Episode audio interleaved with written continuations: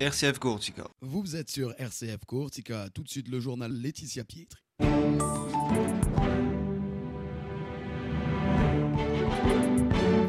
Mesdames, Messieurs, bonjour. L'actualité en Corse avec la mobilisation hier des agriculteurs à Bastia. Comme leur homologue européen, ils ont exprimé leur ras-le-bol. Le blocage symbolique hier du port de Propriane pour réclamer de vraies liaisons maritimes avec la Sardaigne. Dans ce journal, on parle de, de ce diplôme d'État pour la musique et le chant traditionnel corse. Et puis coup de projecteur sur l'association Arc-en-Ciel qui permet aux enfants malades de vivre leurs rêves. Enfin, football, Ligue 2 et en revanche une mauvaise soirée euh, hier pour nos clubs corses. Mais tout d'abord, donc, des tracteurs dans les rues de Bastia. Les agriculteurs corses, à l'image de leur homologue européen, ont manifesté hier leur ras-le-bol. Le message Nous voulons produire et non vivre de subventions. Les agriculteurs qui dénoncent donc des entraves à produire, avec pêle-mêle l'absence de véritable politique agricole, le problème du foncier ou encore des règles inapplicables. Hier, vous avez d'ailleurs pu entendre le président de la FDSEA de Haute-Corse, Joseph Colombani.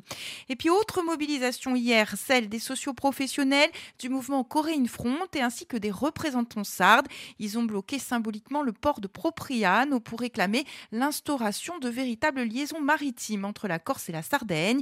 Une action qui fait suite à l'absence de rotation entre nos deux îles depuis plusieurs jours. Selon Coréine Front, et d'ailleurs ce sont depuis le 1er janvier 106 traversées qui ont déjà été annulées entre Bonifacio et Santa Teresa di Galour.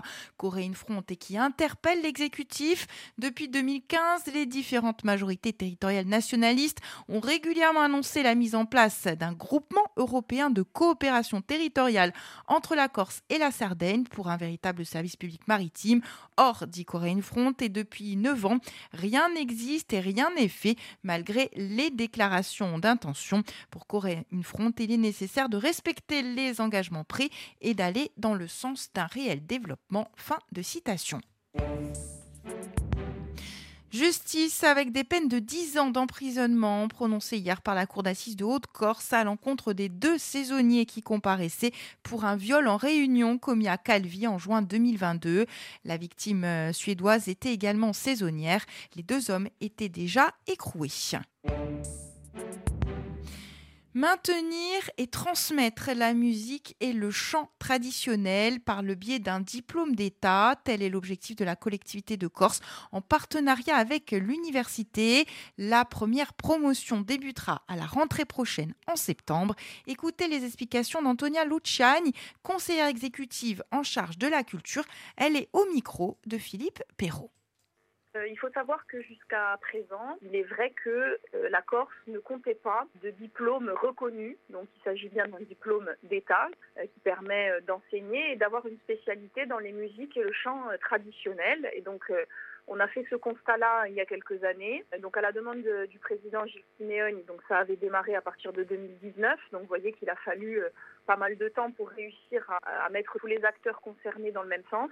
Donc aujourd'hui, on est particulièrement heureux de pouvoir offrir aux jeunes Corses la possibilité de se former sur place, à Corté. Euh, on est particulièrement heureux aussi parce que c'est un partenariat qui concerne donc l'Université de Corse, qui dispensera une partie des enseignements, l'IESM, euh, un institut euh, reconnu par le ministère de la Culture qui viendra en Corse pour dispenser un certain nombre d'enseignements, notamment dans les disciplines traditionnelles, et également bien sûr la collectivité de Corse qui est partenaire et financeur principal de ce projet. Voilà la conseillère exécutive Antonia Luciani qui était notre invitée ce matin à 7h40. Une interview que vous pourrez écouter en intégralité en rediffusion ce soir à 19h12 ou en podcast comme toujours sur nos pages Facebook, sur X et sur le site internet de la radio rcf.courtiga. Offrir des rêves aux enfants atteints de maladies graves, tel est l'objectif de l'association Arc-en-Ciel créée au niveau national en 1992 et dont l'antenne régionale existe depuis deux ans. Écoutez les explications de Joël Bazali, son responsable, au micro de Philippe Perrault. Cette association est basée sur le continent. Elle a été créée par un couple qui s'appelle Monsieur Monique et Monique et Alain Nem en 1991.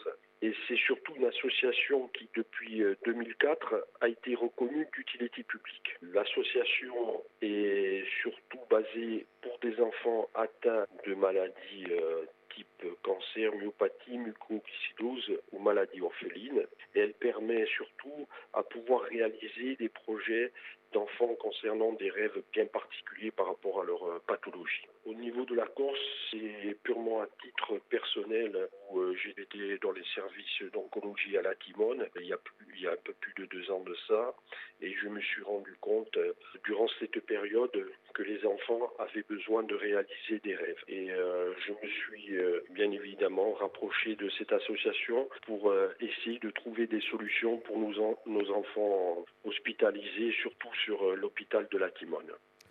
Voilà, l'association euh, Arc-en-Ciel qui sera l'invité de Philippe Hérault dans l'émission à Sochaux ce matin à 11h.